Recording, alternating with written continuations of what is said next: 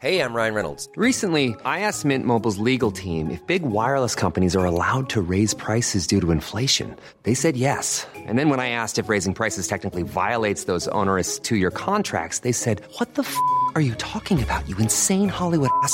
So to recap, we're cutting the price of Mint Unlimited from $30 a month to just $15 a month. Give it a try at mintmobile.com slash switch. $45 upfront for three months plus taxes and fees. Promo for new customers for limited time. Unlimited more than 40 gigabytes per month. Slows. Full terms at mintmobile.com. Bonjour Agnès Pannier-Runacher. Bonjour Loïc. Ministre de la Transition énergétique. Ministère au, au centre de toutes les attentions, au cœur d'un été de tous les records, canicule, sécheresse, on va y venir, et à l'approche d'un hiver, d'un hiver qui vous inquiète. On va bien sûr en parler avec vous ce matin. Mais d'abord, euh, ces euh, records de température, cette canicule, on est euh, dans le troisième mois de juillet le plus chaud depuis que les mesures sont enregistrées en France par, par Météo France. La sécheresse inquiète de nombreux départements. Par exemple, le préfet de Corse tire la sonnette d'alarme. Il dit que si on continue comme ça, dans 25 jours, il n'y aura plus d'eau en Corse. Qu'est-ce que vous euh, dites à cela? Quelle est la réaction du gouvernement?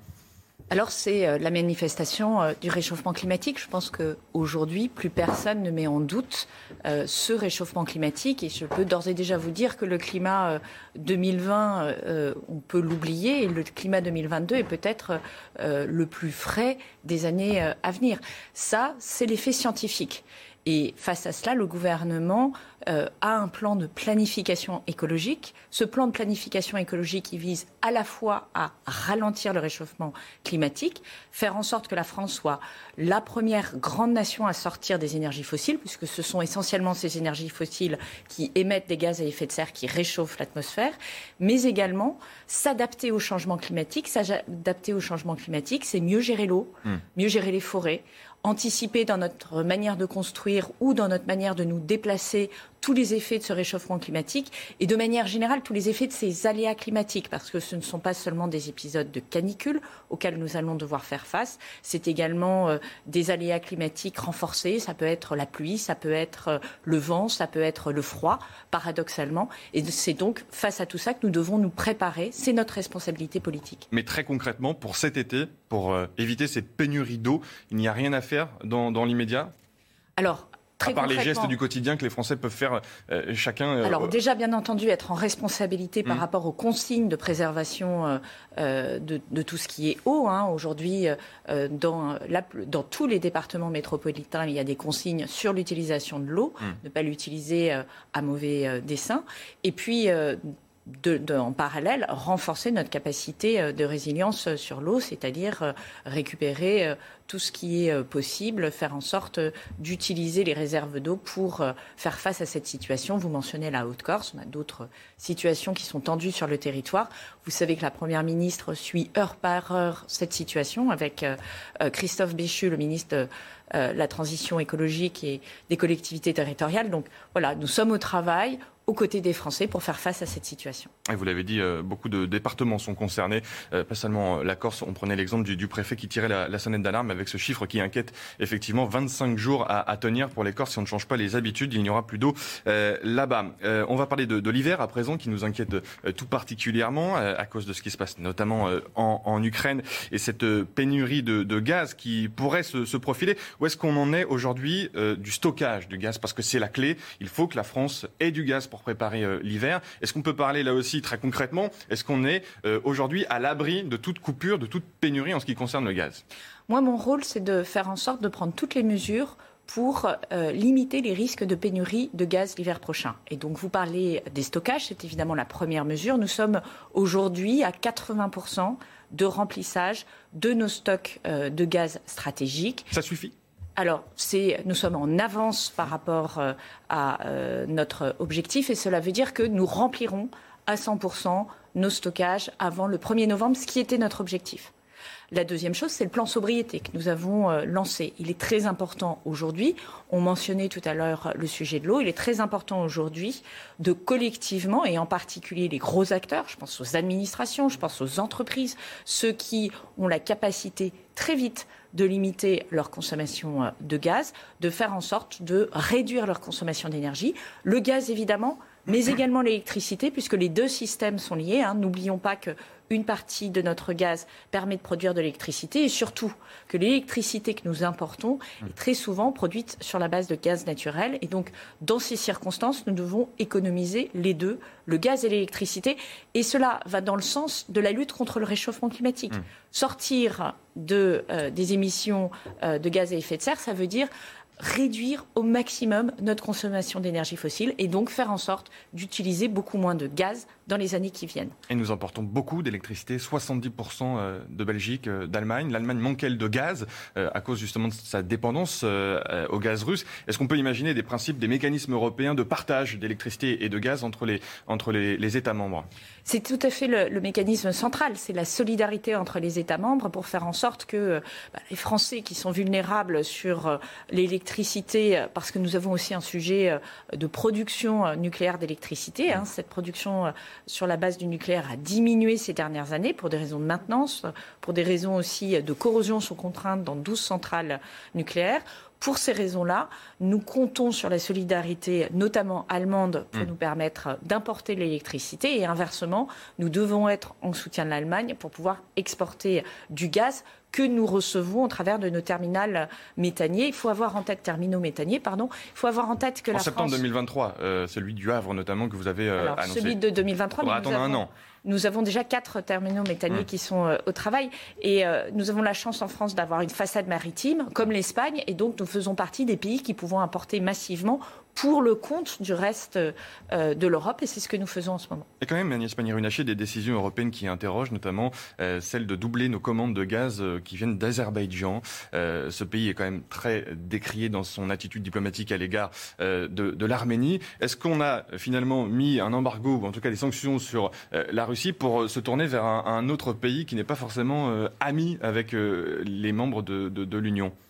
Je crois qu'il faut être très clair. La Russie a fait une agression contre un pays qui était souverain. Il occupe aujourd'hui euh, ce territoire, il le bombarde, il tue des civils, il tue des femmes, il tue des enfants. Et c'est pour ces raisons que nous avons pris des sanctions qui étaient massives et qui aujourd'hui font très mal à la Russie. Je hmm. pense qu'il faut le dire et qu'il faut l'assumer. C'est la première guerre sur le territoire, aux portes de notre territoire européen. Il faut prendre ça avec le plus grand sérieux. On ne peut pas laisser une guerre s'étendre sur le territoire européen. Je crois que la situation de l'Azerbaïdjan est assez différente. Cela mm. n'enlève rien euh, aux questions légitimes que, vous posez. Mais de manière générale, notre objectif, et vous savez que le président de la République est toujours vigilant sur la question des droits de l'homme et de manière répétée interroge les différents dirigeants pour lequel euh, on hmm. pourrait penser que des marges de progrès existent, pour le dire de manière euh, diplomatique. Donc cela n'enlève rien au combat que nous menons euh, pour les droits de l'homme. Mais nous, notre sujet, c'est aussi de diversifier nos sources d'approvisionnement en gaz. Et nous le faisons en direction aussi de pays comme la Norvège, de pays comme les États-Unis, comme le Canada. Et c'est ça qui va permettre aussi de construire la résilience de l'Union européenne. Je ne crois pas que nous ayons intérêt à ce que l'Union européenne soit faible euh, économiquement et euh, ne protège pas sa population par rapport à, l'hiver prochain. Vous disiez à, l'instant, euh, ces sanctions font très mal à, la Russie, elles font aussi très mal aux pays européens qui cherchent des, solutions. On voit les prix des carburants exploser, on voit des pénuries qui menacent sur le gaz, sur l'électricité. Marine Le Pen, hier à l'Assemblée nationale, a dit qu'il fallait en finir avec les sanctions face à, la Russie, qu'elles étaient inefficaces. Que répondez-vous à la, à la présidente du groupe RN à l'Assemblée? Je réponds que la personnalité politique qui se targue d'être la plus patriote est en fait la première à être prêt à euh, vendre euh, notre, euh, notre République pour un plat de lentilles à la Russie. Je pense que c'est un propos extraordinairement dangereux. Je pense que c'est un propos irresponsable. Et en tout état de cause, cette solidarité européenne, c'est notre meilleur rempart collectif. On l'a vu pendant la crise de la Covid, avec notre capacité à monter des chaînes de fabrication de vaccins et à vacciner, finalement en étant le continent qui a fait cet exercice-là le plus rapidement de tous les continents euh, euh, sur la planète. Nous le voyons aujourd'hui dans cette situation de crise, qui est une situation de crise que nous n'avons pas souhaitée, mmh. mais qui est aujourd'hui globale. Euh, elle, n'est pas uniquement propre à l'Europe. Et en tout état de cause, il faut qu'on reste très solidaire et qu'on ne laisse rien, qu'on ne lâche rien sur les principes de la République et de la démocratie. La sobriété énergétique, c'est le, plan que, vous avez préparé, que vous allez mener. moins de 10% de consommation dans les deux ans qui viennent, notamment pour les administrations. Est-ce qu'on ne tombe pas, Agnès Pannier-Runacher, dans cette société de la, vigilance, du contrôle, de la délation parfois? Vous en avez malheureusement vous-même fait l'expérience la semaine passée au Conseil des ministres avec les voitures, vos voitures, euh, moteurs allumés, climatisation euh, enclenchée. Euh, est-ce qu'on ne tombe pas dans une société du contrôle permanent où chacun va se, regarder ses pieds sur cette question de l'énergie, de la consommation énergétique je, crois que cet épisode des moteurs euh, allumés montre qu'on a tous des comportements à changer et que l'enjeu de la sobriété énergétique, c'est un enjeu de changement culturel. Mm. Et euh, il n'est pas du tout illégitime que les ministres euh, soient comptables, comme tout à chacun, de ce, comportement d'utilisation de l'énergie. Surtout que c'est pour protéger l'ensemble de la société et que nous avons, enfin, qu'il faut démarrer par ceux qui ont le plus de capacité à agir. On ne va pas demander à des Français en situation de précarité énergétique de faire des économies.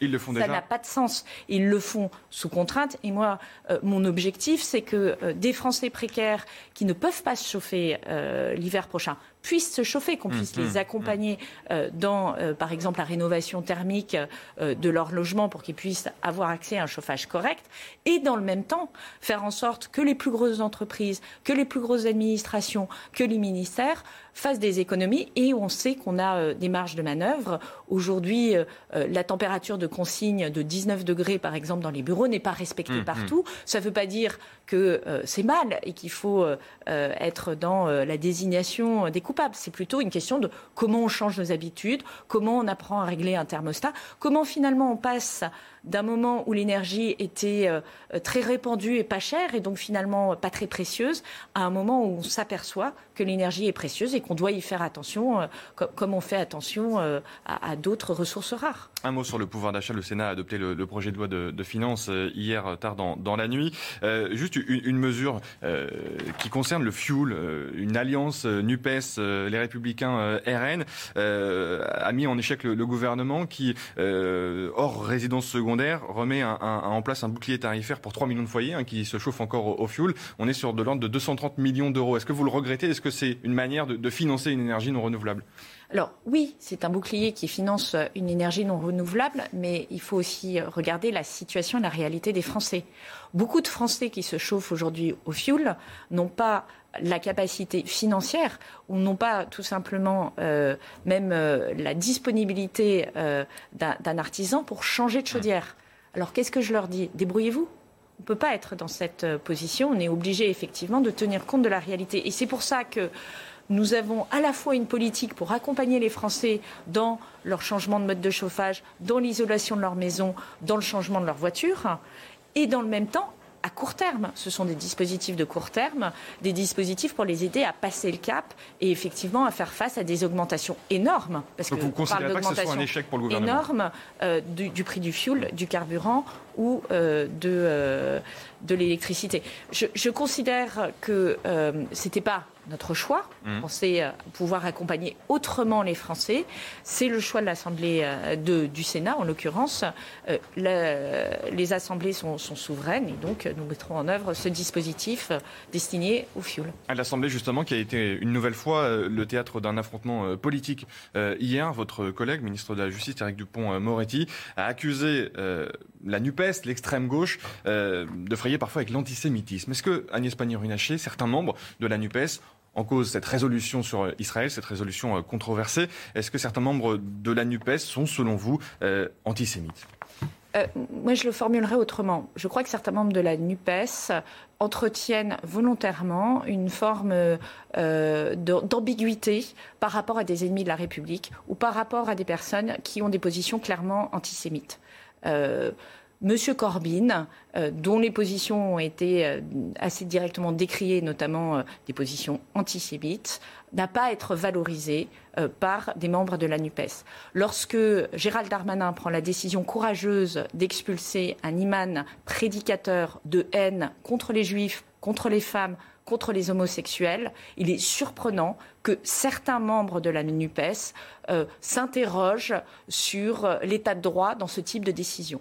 Quand on attaque la République, euh, c'est pas une question d'état de droit. Il faut la défendre. Et c'est très exactement ce que fait Gérald Darmanin. Et le comportement, encore une fois, c'est certains membres de la NUPES, je ne me permettrai pas d'avoir euh, euh, une opinion générique sur l'ensemble mm. des euh, différentes composantes de la NUPES, et en particulier le Parti socialiste, le Parti communiste, qui sur ces sujets-là ont été extraordinairement clairs sur leur lutte constante contre l'antisémitisme.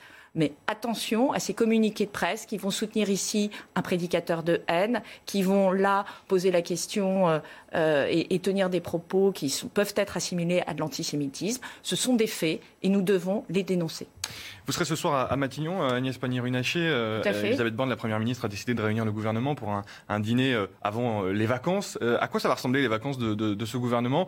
Il faut faire attention, il faut là aussi montrer l'exemple, on imagine, sur la sobriété énergétique notamment. Tout à fait. Enfin, ceci dit, euh, je crois que ça va être surtout euh, un peu de repos euh, pour une équipe qui, depuis plusieurs semaines, a été à, l'action, à l'action par rapport à la canicule, par rapport au réchauffement climatique. Nous avons voté plusieurs lois, des lois qui sont importantes pour les Français, qui vont avoir des conséquences directes augmentation des minima sociaux, augmentation des retraites, augmentation des pensions de réservation, prolongation des boucliers énergétiques tout cela compte pour les Français. Et finalement, euh, euh, c'est peut-être euh, ce soir l'occasion de regarder ce qui a été réalisé ces dernières semaines et de se dire que une partie du chemin a été faite et mm. de nous redonner des forces pour la suite. Avant une rentrée qui s'annonce particulièrement mouvementée pour l'exécutif. Merci Agnès Pannier-Runacher d'être venue aujourd'hui sur CNews avant le, début de, vos vacances et du vacances des, du gouvernement. Merci Agnès Pannier-Runacher. Merci beaucoup et bonnes vacances à tous. Hey, it's Danny Pellegrino from Everything Iconic. Ready to upgrade your style game without blowing your budget? Check out Quince. They've got all the good stuff shirts and polos, activewear, and fine leather goods, all at 50 to 80% less than other high end brands. And the best part? They're all about safe, ethical, and responsible manufacturing. Get that luxury vibe without the luxury price tag. Hit up quince.com slash upgrade for free shipping and 365 day returns on your next order. That's quince.com slash upgrade.